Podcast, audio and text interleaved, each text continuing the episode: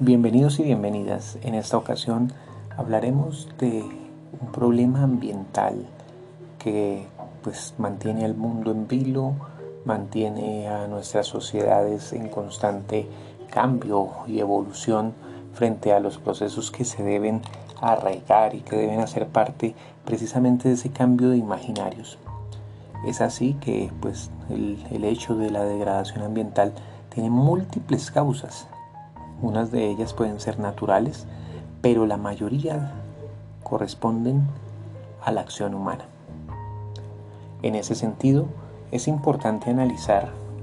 que cuando hablamos de la acción humana, eh, todo este influjo de procesos que se vienen desarrollando principalmente, podríamos decir, desde la propia revolución industrial, han marcado el derrotero,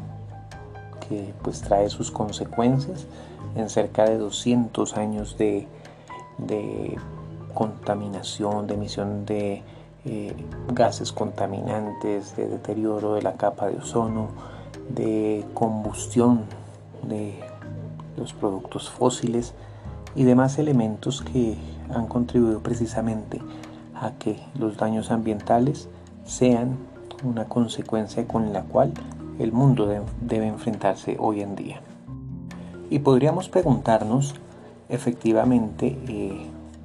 que el, hecho de no hacer inversiones necesarias para esa identificación de daños ambientales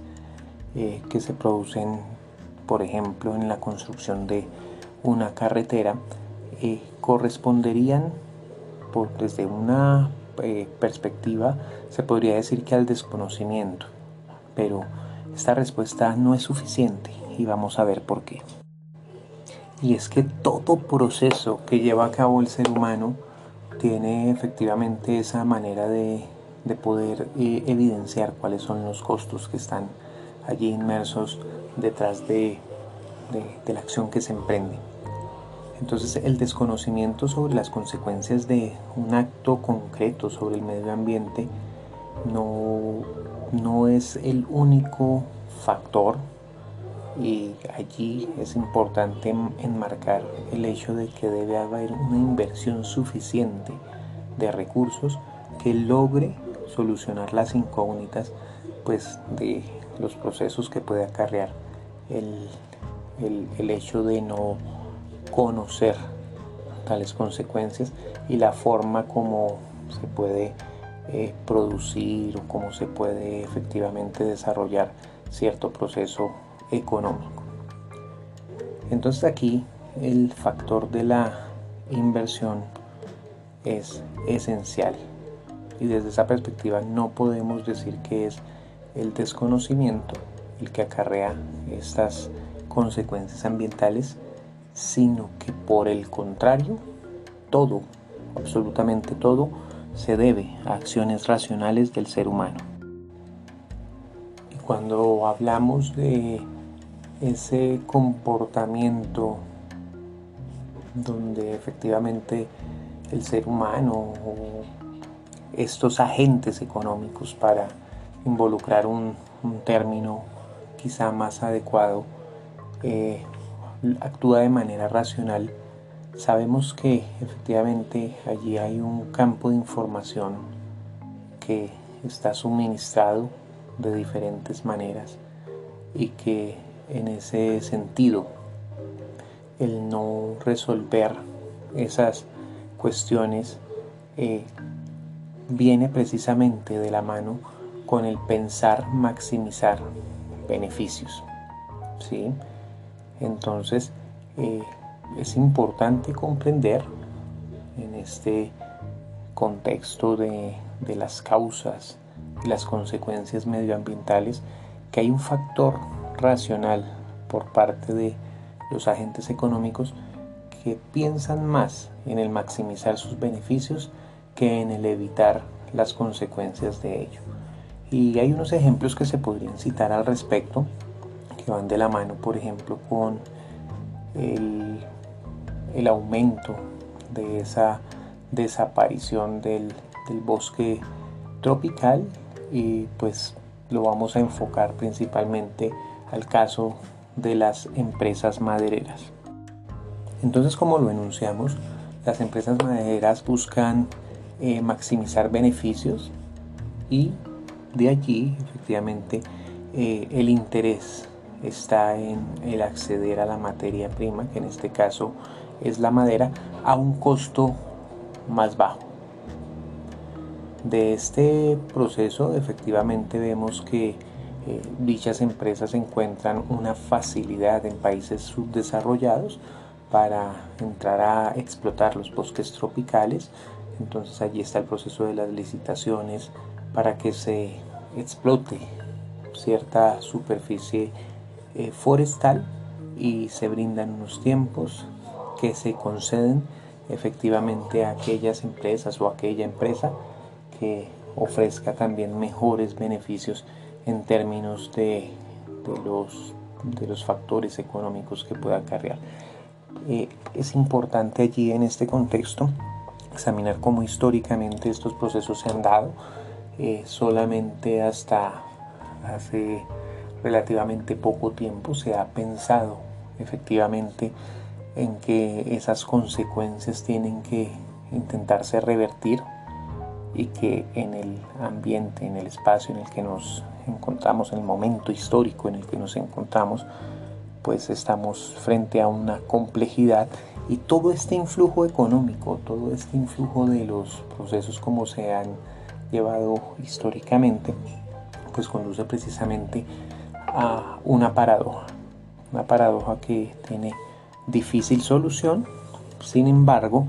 eh, todas las acciones conducen efectivamente en este propósito. Es así que encontramos, eh, por ejemplo, el caso de, los objetivos de desarrollo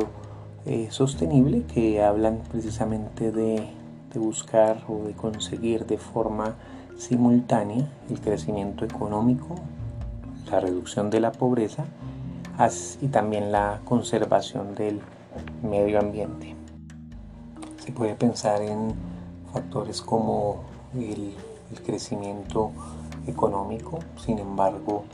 eh, allí efectivamente no se trataría solamente de que haya una reducción en ese crecimiento, crecimiento pues que se ha visto según eh, lo destaca la, CEPAL, eh, con, una ralentización desde hace aproximadamente cuatro décadas. Pero la presión que se hace sobre esa base de recursos naturales y por ende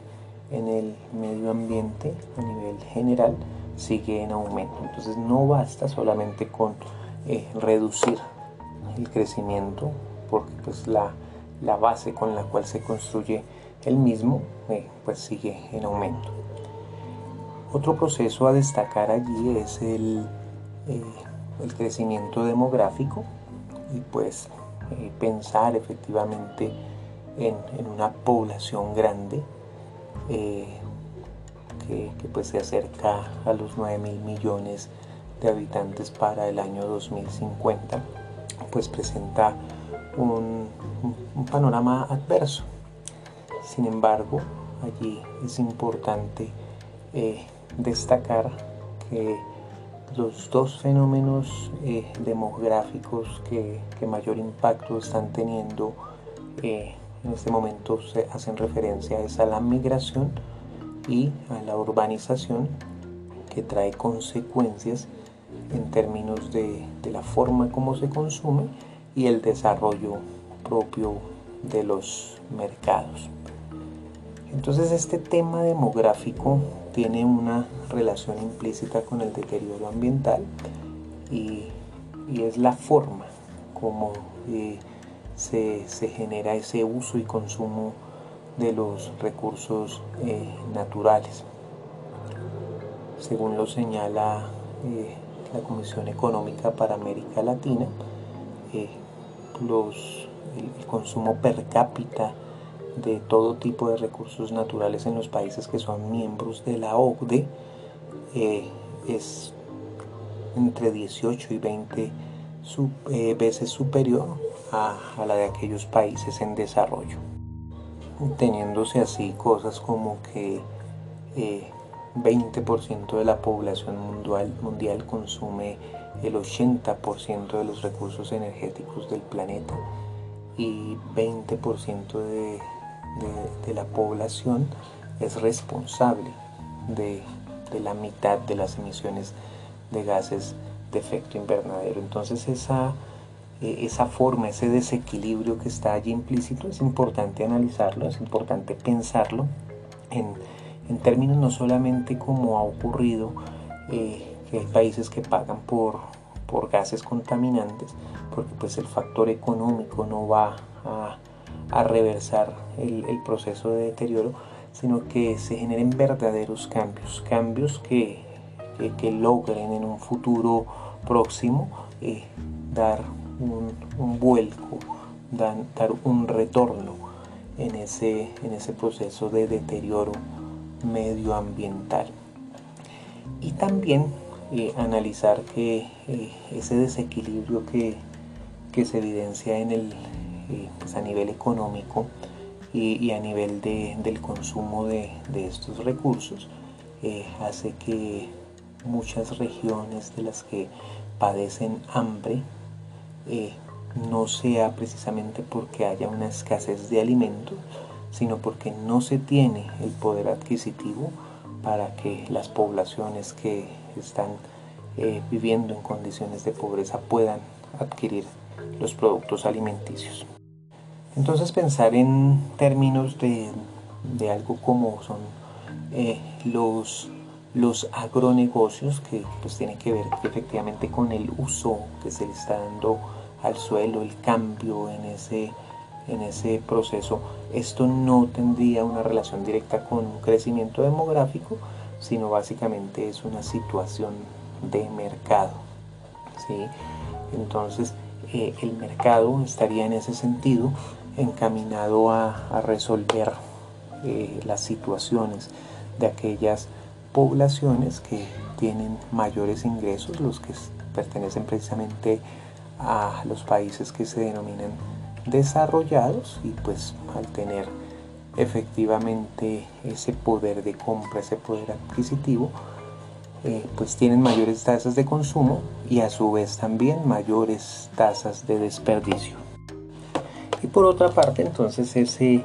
ese cambio del suelo también se ve como lo, lo enmarcamos en, eh, anteriormente al proceso de urbanización, poblaciones que habitan eh, zonas rurales eh, siguen teniendo ese, ese traslado ya en un porcentaje mucho mayor que el que se, se diera a inicios del siglo XX y mediados, viene efectivamente dando ese cambio en, en el uso del suelo y, y la forma como, como pues las, las propias ciudades se conciben. Es así entonces que pues, pensamos el, el proceso de la degradación ambiental como, como, esa multiplicidad de causas, pero que si las analizamos más eh, a fondo, eh, se relacionan más con esa, eh, con esa mentalidad, con esa racionalidad eh, del ser humano en el, hecho de examinar costos-beneficios, costos-beneficios pues, que han resultado bastante caros para la población actual y para las poblaciones futuras. Ese hecho de pensar en, en lo que van a consumir las próximas generaciones y el deterioro, la marca ambiental que ha dejado el ser humano y que estamos dejando en la actualidad. Los mercados no van a dejar de existir, los mercados tendrían que tender más bien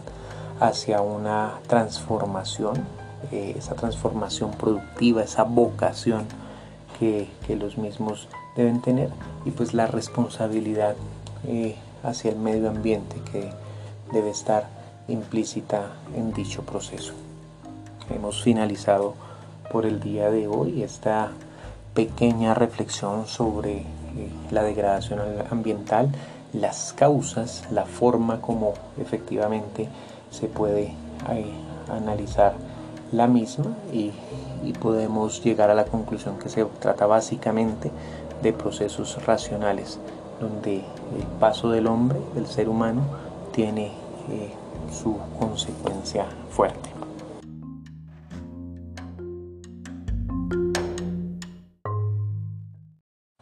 Compañeras y compañeros, un saludo fraterno. Les habla el profesor Jonathan Jiménez. A continuación voy a dar un breve vistazo de lo que se dialogó el día viernes en el Consejo Directivo. En primer lugar, se hizo un recorrido acerca de, los procesos de contratación y demás eh, rubros que se han llevado a cabo en el mes de septiembre. Eh, así en ese sentido, por ejemplo, se, vislumbraron cuáles fueron los contratos que se llevaron a cabo en torno a mantenimiento de, de la entidad, en torno a proyecto de medio ambiente y en torno a eh, proyecto de formación en valores con la Fundación Sendales. En segundo lugar, se especificó pues esa ejecución de los de los ingresos haciendo énfasis en cada uno de los elementos que, que hacen parte precisamente de esos eh, procesos que se llevan a cabo en la institución. En otro segmento se habló acerca de esa aprobación del trabajo de semana institucional que como ustedes pueden verificar está dividido en, en dos eh, en dos etapas podríamos decirlo en dos eh, formas de, concebirlo. Uno especificado para la CDA y otro especificado para la CDB concretamente, quienes pues van a estar haciendo un trabajo ya en, reunión y consenso con la CDB del colegio eh, con el cual se va a generar la, la fusión eh, de las dos sedes y pues en el caso de la CDA consiste en, tres actividades. Uno es esa unificación de desempeños institucionales, eh, pensando en términos de, lo que se denominan los, eh, los derechos básicos de aprendizaje. En segundo lugar, pensar o formular esos proyectos con vigencia eh, para el 2022 y que los cuales pues deben estar articulados con, pues, con los grandes eh, proyectos con los que se cuenta en la institución. Se hace pues allí un énfasis que no, que no se trata de proyectos individuales, sino proyectos que estén articulados efectivamente con, con este proceso, donde pueden salir efectivamente subproyectos derivados de, de los mismos.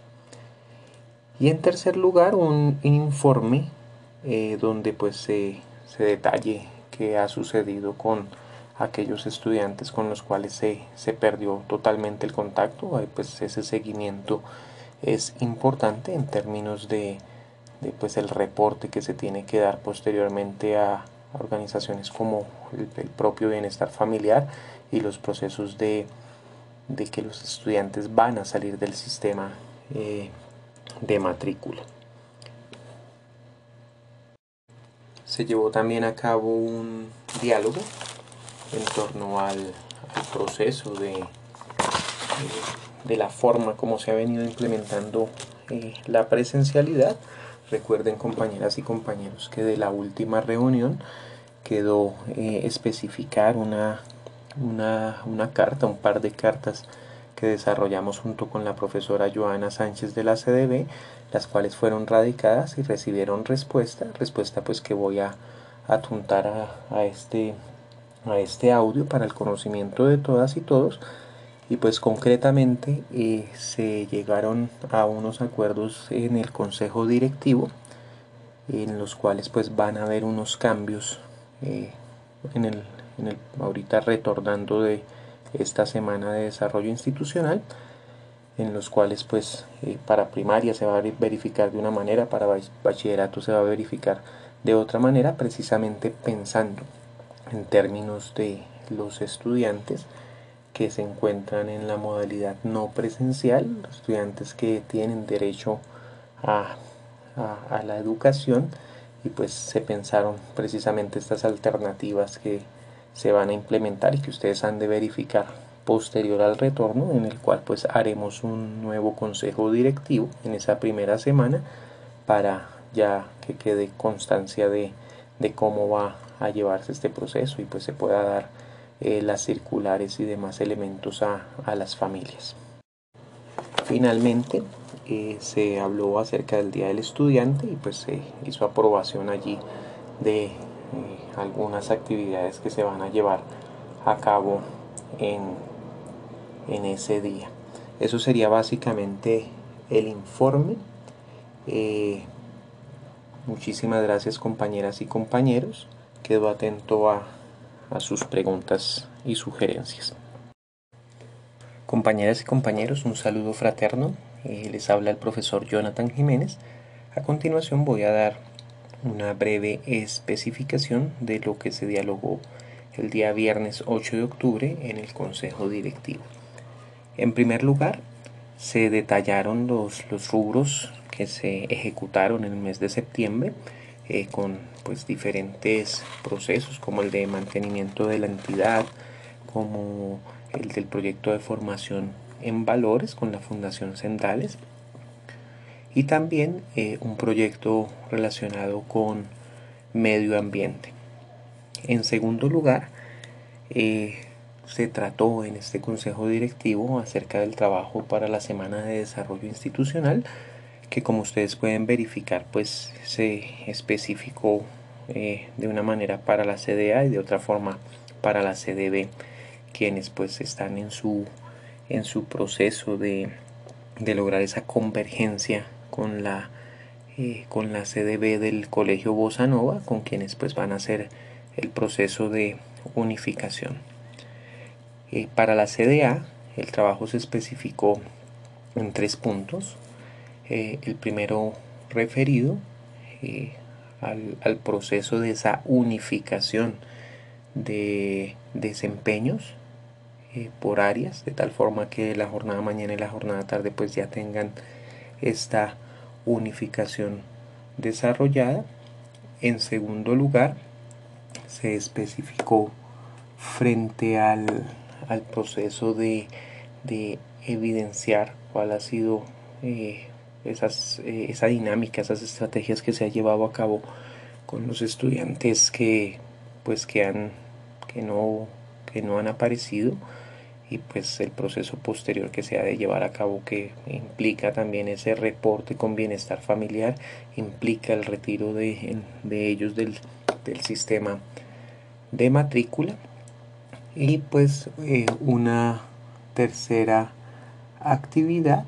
que se relaciona con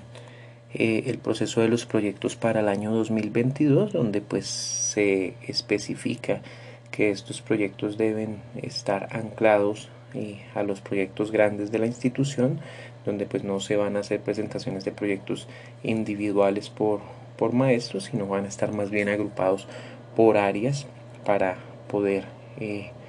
especificar eh, estos recursos y que cubran a una mayor parte de la, de la población escolar. En otro segmento, eh, ah bueno, especificando frente a este trabajo de desarrollo institucional, la fecha que, se, que quedó eh, constatada para la entrega es el 25 de octubre, la cual pues se debe ver reflejada en el, en el Moodle donde pues se han de subir las, las diferentes evidencias. Eh, frente a, ello, eh, frente al, diálogo que se llevó a cabo en el Consejo Directivo, también eh, se especificó frente a, a, la forma en que se está llevando a cabo este retorno a la presencialidad. Recuerden que en el Consejo Directivo anterior había quedado la presentación de un par de cartas por parte de la profesora Joana Sánchez y por parte del profesor Jonathan Jiménez eh, ante el CADEL, eh, de tal forma que pues se recibiera una respuesta de ellos. La respuesta se recibió, respuesta que va a ir adjunta a este mensaje, a este audio. Y eh, de esta forma en el consejo directivo se especificaron unas estrategias que van a ser llevadas a cabo posterior al, al retorno en esa semana eh, de, de, regreso de, del desarrollo institucional. Se va a hacer un consejo directivo donde pues va a quedar especificado ya ello en, en circular y demás para enviar a las familias. Y pues va a quedar eh, expresado de una manera para primaria, de otra manera para bachillerato, de tal forma que pues se pueda dar esa garantía del derecho a la educación para los estudiantes que se encuentran aún en esa modalidad no presencial. Entonces, posterior al retorno, eh, estaré enviando también ese informe de cómo eh, queda especificado esta modalidad, esta nueva modalidad o esta eh, transformación que se, que se le brinda a partir de, pues, de esa intervención y de esa respuesta que se da de parte de la dirección local y de lo que estaba expresado en las cartas que se enviaron. Finalmente en el consejo directivo pues especifican eh, el, el, proceso relacionado con el día del estudiante donde pues también quedan especificadas las actividades a ser desarrolladas para esta fecha. Muchísimas gracias compañeras y compañeros, quedo atento a sus comentarios y sugerencias. Un cordial saludo, les habla Jonathan Jiménez. En esta ocasión vamos a hablar acerca del simulador Business Global, en el cual estamos desarrollando un proceso relacionado con eh, una compañía, en este caso la compañía Z, eh, frente a la cual eh, existen unas dinámicas eh, a nivel del, del, del comprender ese proceso de internacionalización, de desarrollo de negocios internacionales. Y frente a ello, pues vamos a empezar a especificar algunos procesos. En primer lugar, el entorno sectorial del simulador hace referencia a la tecnología. Hay una tecnología del hogar que se pues que cubre los diferentes eh, eh, elementos de esa cadena de producción. Entonces se va eh, desarrollando el diseño, se desarrolla la producción, al igual que la producción. Entonces en ese sentido, esta compañía o estas compañías entre las cuales estamos hablando, pues tienen diferentes posibilidades. En el caso de de la compañía Z iniciamos con grandes productores solamente y pues hay otro tipo de fábricas que se podrían abrir, la de todo en uno o la de alta tecnología. Esta compañía pues tiene su, su lugar de radicación inicialmente en India con las dos fábricas que donde se, se hace este proceso de producción. Frente a las áreas de decisión encontramos que hay unas áreas, o podemos pensar en las decisiones estratégicas. Eh, la primera consiste en la construcción de nuevas fábricas, entonces esa posibilidad de abrir nuevas fábricas en nuevos espacios, en este caso concreto, en la primera decisión, eh, se tiene la posibilidad de abrir una sola fábrica en otro lugar específico y eh, otra decisión importante en este mismo entorno estratégico eh, es la introducción de nuevos mercados. Entonces, en este caso se tiene la posibilidad de abrir dos nuevos mercados para la eh, distribución de los diferentes productos. En, segundo lugar, podemos tomar decisiones frente a los precios, los precios en los cuales pues, se encuentra ubicado el producto. Hay unos niveles de precios de referencia dependiendo del lugar donde se haga la distribución, siendo pues los lugares donde más alto valor eh, se encuentra eh, la Unión Europea, Estados Unidos y Canadá, eh, Japón y Corea. Frente a estas áreas de decisión también encontramos el proceso de la promoción. Entonces se puede acceder a un presupuesto para la promoción de la marca y en ese sentido, dependiendo de los mercados, se puede asignar un valor específico para hacer este tipo de promoción. También podemos tomar decisiones en cuanto a la innovación del producto, entonces podemos hacer una inversión en ese, eh, en ese producto que se está desarrollando y allí en ese sentido entre mayor inversión se haga pues tendremos un producto un poco más eh, elaborado un poco más eh, de mayor calidad. También podemos hacer inversión en el desarrollo tecnológico de las fábricas. Entonces dependiendo del tipo de, de la fábrica podemos hacer este desarrollo mejorando así los costes, la capacidad productiva, la fiabilidad. Y allí en ese sentido ese es otro de los procesos que se puede desarrollar. También en el área de producción podemos variar la cantidad de unidades que se producen y en ese sentido pues eh, examinar eh, de qué forma se puede eh, efectuar estos, este proceso este proceso en el cual pues podemos cambiar el número de unidades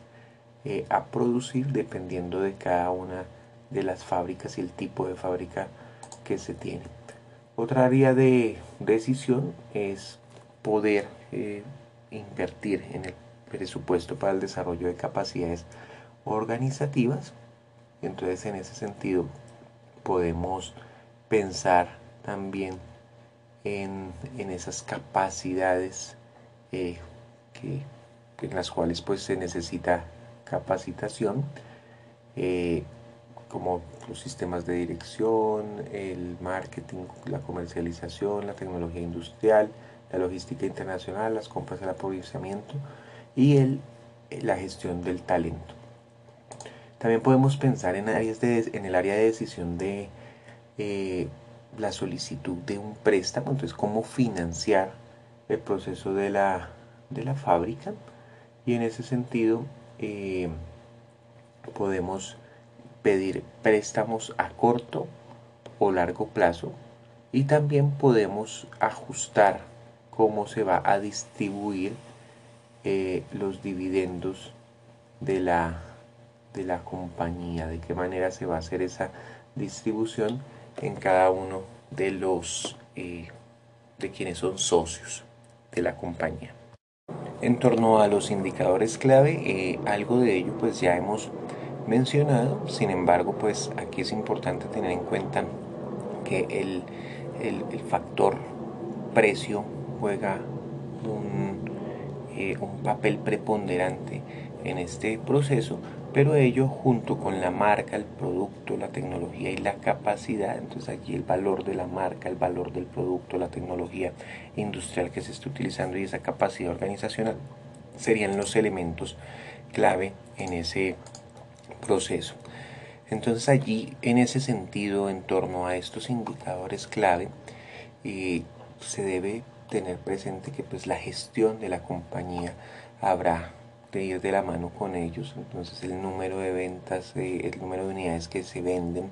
eh, cómo está participando la empresa en el mercado, cómo es el proceso de los ingresos, cómo es el beneficio, cómo se está dando el beneficio bruto de la empresa, cómo está funcionando el proceso de endeudamiento, eh, qué tanta innovación se le está presentando, aplicando a los productos, hasta dónde está llegando el nivel eh, de tecnología aplicada a la marca y pues obviamente el valor de la marca. Frente a los resultados es importante tener presente que hay una toma de decisiones que se va dando en el lapso del tiempo, entonces en ese sentido los resultados se analizarán al final de cada uno de los periodos de decisión eh, en los cuales pues se evidencian cada uno de los elementos que se han venido mencionando cómo ha venido eh, transformándose con el paso eh, o con la incidencia de cada una de estas decisiones en el entorno del mercado en el cual se está desenvolviendo, desarrollando la marca. Entonces así podemos pensar, por ejemplo, en los eh, resultados económicos, que allí se, hay una vinculación directa con cómo es ese beneficio que se obtiene o que obtiene la compañía al final de cada uno de estos periodos. Entonces el valor que se obtiene en estos periodos y cómo va evolucionando, cómo se va transformando en la medida que van transcurriendo estos periodos. Así entonces miramos cómo está la participación en el mercado, cómo ha evolucionado esa innovación del producto, eh, si se ha valorizado o no la marca, eh, qué tanto eh, incremento o, proceso de avance se ha dado en cuanto a la tecnología industrial y por supuesto también el proceso de endeudamiento y solvencia económica de la compañía. Entonces allí en ese proceso es importante evidenciar cuáles serían esos resultados que se encuentran en, en rojo eh, que, que, podrían darle a la compañía eh, un, un, proceso de déficit en algún momento y que pues jugaría en contra del buen desarrollo de la misma. Al inicio de este podcast mencionamos pues cuáles son esos espacios de decisión y pues obviamente esos espacios de decisión tienen eh, una relación directa con los eh, indicadores de resultados. Entonces nosotros tenemos esa eh, decidir, tenemos capacidad de decidir o posibilidad de decidir en el proceso de producción, en esa entrada a nuevos mercados, en el planificar cómo va a ser esa producción. Entonces allí el número de unidades que se quiere producir para cada periodo, en cada producto, cada uno de los productos eh, e incluso allí en ese punto se puede pensar en la posibilidad de cerrar una, una línea de, de, producción, cómo vamos a fijar esos precios de venta de, de los productos, cómo se va a promocionar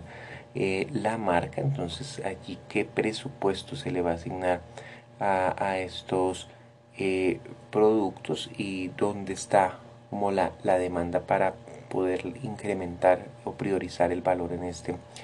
eh, proceso. La innovación del producto, entonces allí, ¿qué tanto vamos a asignar eh, a, innovar el producto? También podemos decidir el presupuesto para mejorar la, la tecnología industrial. Entonces, pues todos estos indicadores, y todas estas áreas de decisión van a ir vinculadas con esos indicadores de resultados. Entonces, también podemos pensar en la capacitación y en la financiación, como se ha venido mencionando. Finalmente, la compañía Z, en un proceso inicial, encontramos eh, algunos indicadores eh, que se encuentran en verde, otros que se encuentran en azul y otros que se encuentran en rojo. Los que se encuentran en verde han sido pues los que han tenido un progreso entre el año 0 y el año 1 que se está eh, validando. Los que están en azul han mantenido como una constancia y los que están en rojo son los indicadores en los cuales debemos prestar un poco más de atención y en los cuales pues eh, la compañía frente a esa toma de decisiones que se realiza eh, de manera grupal debe fijar su atención, su primordial atención. Entonces así, por ejemplo, en la compañía encontramos que el número de unidades vendidas eh, ha permanecido constante, la participación porcentual en unidades encontramos un, eh, un rojo, en ese sentido eh, al, al, interior de la compañía hemos, ha descendido ese, ese proceso y pues se debe de cara al, al mercado mirar de qué manera se logra este, este elemento. Frente a el, por ejemplo, el endeudamiento, encontramos pues que la compañía encuentra proceso en verde, lo cual indica que podemos ingresar en, en, en un endeudamiento que permita esa nueva apertura, por ejemplo, de una empresa o de una fábrica o que nos permita esa implementación de ese nuevo mercado dependiendo pues eh, los costes que tiene este préstamo y demás. Eh, también encontramos las unidades de ventas sobre inventario, unidades de inventario sobre ventas, que allí eh, tenemos un, un proceso en verde, lo cual indica que pues no se nos está quedando una mayor producción sin vender, lo cual pues tiene un factor positivo.